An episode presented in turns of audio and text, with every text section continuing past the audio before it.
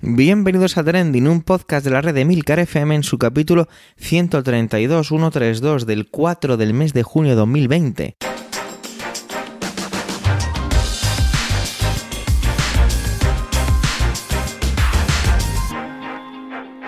Trending es un podcast sobre lo que pasa, sobre lo que ocurre, sobre las noticias que pueblan las redes sociales. Todo ello con, con, opinión y siempre con ánimo de compartir. Por ello somos varias voces, aunque yo, Javier Soler, haga de presentador. Trending es tu podcast de noticias semanal. Adelante.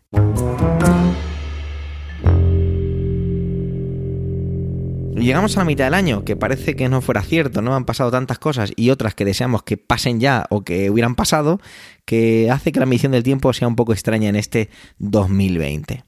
¿Pensáis en vacaciones en agosto? Quizá hacerlo despeja un poco la mente, ¿no? Un poco pensar en otras cosas ante los cambios repentinos que poquísimo tiempo nos da de margen de maniobra en nuestro día a día, o por lo menos en el mío. Bueno, yo creo que estoy vagando, así que vamos a centrarnos en la primera intervención que corre de la voz de Manuel. Una intervención que me parece realmente interesante. Está circulando un reto, un challenge o como se diga, en el que una madre está grabando a sus hijas y les da unas galletas de chocolate y les dice que tienen que esperar un momento a comérselas y que ahora viene. Entonces está grabando el proceso en el que ya se va y además se produce una situación entre las dos niñas. El vídeo no llega a los dos minutos y bueno, suceden cosas. Manuel va a enfocar esto desde puntos de vista muy interesantes, así que vamos a escucharle. Adelante, Manuel.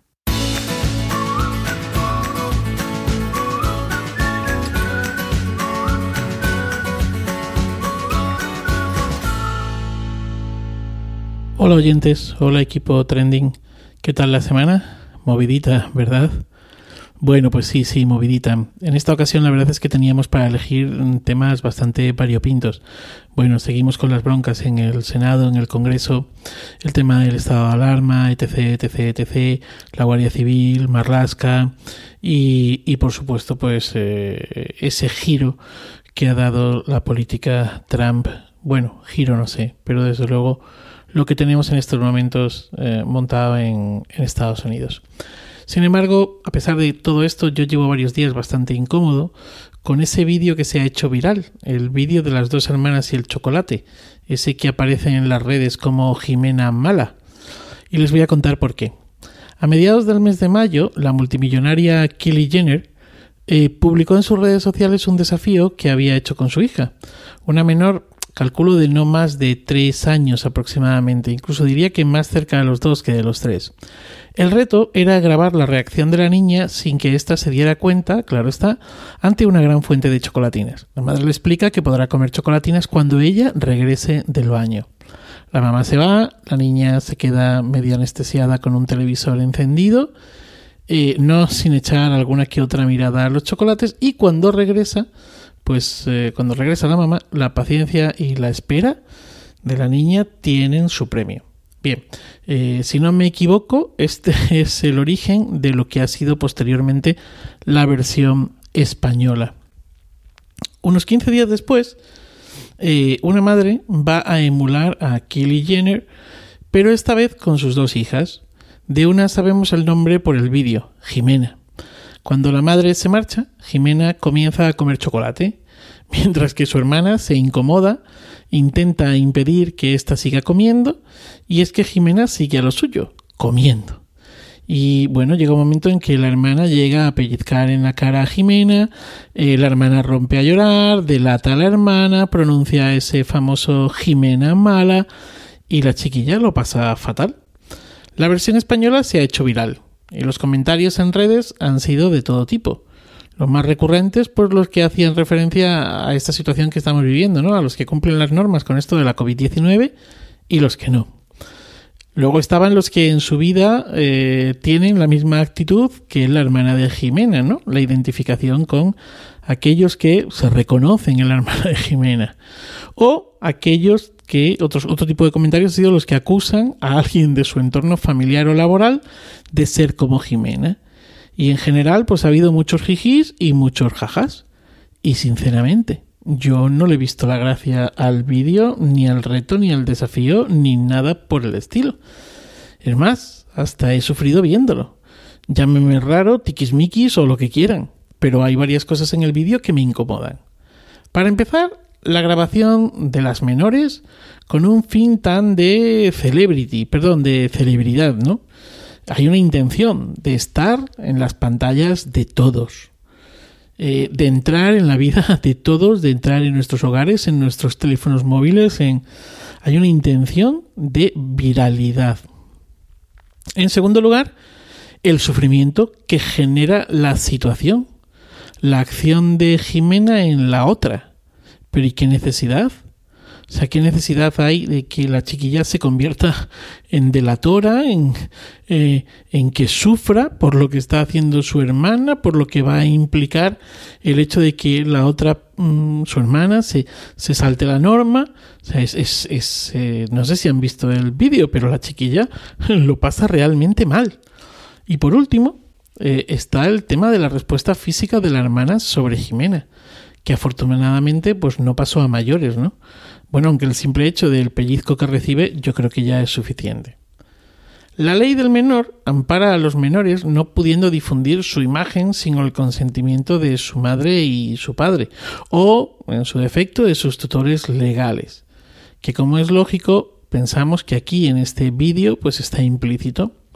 Lo cierto es que como padres podemos pensar que nuestros hijos son nuestros y por lo tanto podemos publicar lo que queramos sobre ellos, pero esto no es así, ya que los hijos no son una propiedad, son personas y como tales titulares de derechos. Entre otros, son titulares de un derecho fundamental de la persona, que es el derecho a la propia imagen, consagrada en el artículo, o consagrado, mejor dicho, eh, en el artículo 18.1 de la Constitución española que establece que se ha de garantizar el derecho al honor, a la intimidad personal y familiar y a la propia imagen. No seré yo quien diga que esta mamá está yendo en contra del artículo citado, pero sí que seré yo quien diga que no encuentro gracia alguna en exhibir a los menores de esta u otras maneras. Feliz día y feliz vida.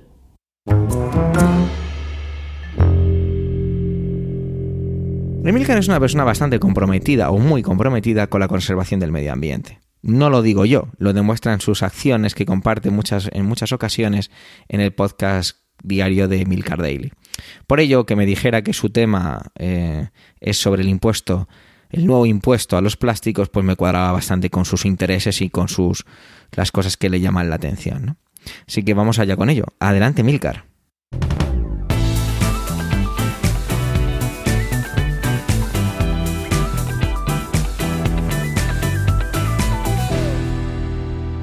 Este capítulo de Trending lo estoy grabando en el balcón de casa, pero bueno, es que el podcasting medio desconfinado es lo que tiene. Espero que no, que no os resulte muy molesto. Uno, una de las pocas consecuencias colaterales positivas de este confinamiento por el que estamos pasando las sociedades industrializadas es que eh, durante un tiempo la huella que dejamos en el planeta, la huella del ser humano, ha, ha dejado de ser al menos tan patente en la naturaleza, ¿no? Eh, durante, sobre todo las primeras semanas, hemos visto imágenes insólitas de, pues realmente de todas las grandes ciudades europeas. No ya por la cosa, digamos, más anecdótica de animales que bajan del monte o que toman posesión de las calles o lo que sea, sino sobre todo simplemente mostrándonos cómo es el cielo de nuestras ciudades, hasta dónde podemos ver en nuestras ciudades eh, cuando la acción del hombre no, no es tan no es tan patente. Al tiempo, evidentemente, que nos vamos desconfinando, nuestra huella vuelve a verse en nuestro entorno. Y no sé si ya lo están haciendo, pero no tardarán en verse telediarios en los que nos mostrarán esas fotos de abril comparadas con las fotos de, estos, de estos momentos. Una de las consecuencias claramente negativas también de todo por lo que hemos pasado es la cantidad de residuos ingentes que pueden causar y están causando las eh, mascarillas y guantes mal gestionados, ¿no? Eh, y además parece que por motivos higiénicos los plásticos de un solo uso han cogido como de pronto una muy buena reputación, ¿no? Eh, no, solo nos lo están vendiendo así, sino que en muchas ocasiones como sociedad hasta lo estamos viendo razonable, pero, pero no lo es. El Consejo de Ministros del Gobierno de España aprobó el pasado martes un anteproyecto de ley de residuos. Se trata de una ley muy amplia, mm, que cuenta como una de sus medidas más llamativas eh, con un impuesto para los envases de un solo uso no retornables que se fabrican o introduzcan en España. El impuesto ya está tasado en el anteproyecto de ley, se trata de 0,45 euros por kilo de, plástico y eh, se espera que esto suponga un ingreso para las arcas del Estado de 724 millones de euros al año. Vamos a no olvidar esta cifra, ¿eh? 724 porque ahora más adelante la vamos a poner en perspectiva. Eh, la vamos a poner en perspectiva porque habrá mucha gente que se esté arrancando las vestiduras con este impuesto, ¿no? Un impuesto más, eh, todo fiscalizado, en fin, todo este tipo de historias. Pero hay que recordar que la fiscalidad ambiental, es decir, todos los impuestos que graban eh, acciones o hechos o actividades económicas especialmente dañinas para el medio ambiente, y por ejemplo también incluido ahí todos los impuestos sobre los hidrocarburos, mm, toda esta fiscalidad se promueve en el seno de la Unión Europea y está presente en todos los países de nuestro entorno. Supone o supuso en el año 2017 el 2,4 del PIB de media, de media en los países de la Unión Europea. En ese año España estaba muy lejos de ese 2,4% y estaba en un 1,8%, al igual que Alemania. Alemania, sí, la Alemania que ha cerrado centrales nucleares y que no para de abrir mm, centrales de carbón. Esa es Alemania. Esta diferencia porcentual que teníamos en 2017 del 1,8 del PIB de nuestra fiscalidad ambiental al 2,4 de media que presenta la Unión Europea eh, tiene un nombre, tiene un nombre. esa diferencia porcentual se materializa en 3.000 millones de euros anuales. Así que, aunque ahora venga este impuesto sobre el plástico eh, que, se espera, que espera que recauden 724, pues todavía hay más margen de recaudación hasta llegar a la media de nuestros compañeros de la Unión Europea. Eh, como os decía, es una ley muy amplia que trae muchas cosas, ¿no? Por ejemplo, para eh, echar una mano a esta medida e intentar acotar el tema de los botellines de agua, la ley va a obligar a bares y restaurantes a ofrecer también agua del grifo, además de agua embotellada. Y también va a prohibir la venta de utensilios de un solo uso como pajitas y cubiertos o platos de plástico. Todo esto a partir del 3 de julio de 2021. A partir de 2023, no, no entiendo esta moratoria de dos años, las empresas de comida rápida que sirven comida a domicilio deberán, bueno, las que lo sirven en los restaurantes, deberán cobrar por, los utensilios, al igual que ahora los supermercados nos cobran por las bolsas. Seguramente vamos a ver a empresas adelantarse a todo esto, ¿no? A estas medidas y hacer cosas, pues, eh, digamos, para, para ponerse esa medalla verde antes de que la ley les, les obligue a hacerlo. La vicepresidencia de transición, la vicepresidenta, perdón, de Transición Ecológica, Teresa Rivera, ha dicho que los envases desechados por los hogares españoles equivalen a llegar a llenar con ellos 45 veces al año el Estadio Santiago Bernabéu. Eh, ya sabéis que los españoles o nos explican las cosas en estadios de fútbol o no terminamos de entenderlas.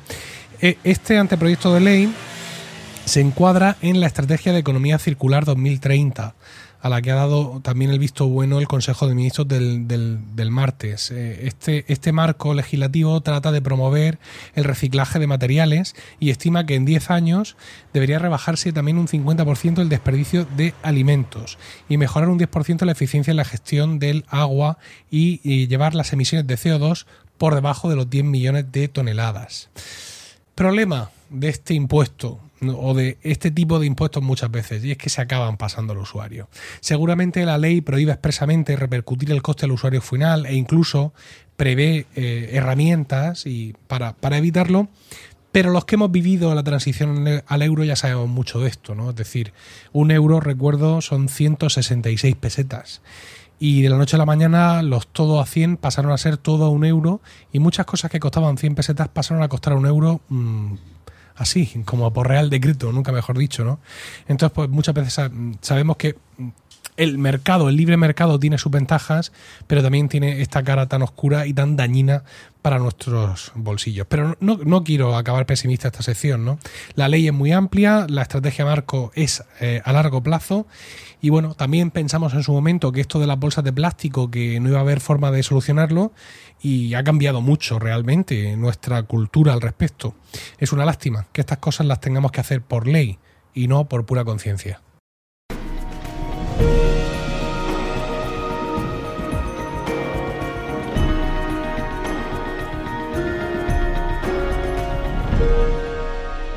Esta semana tengo un sabor raro en la boca.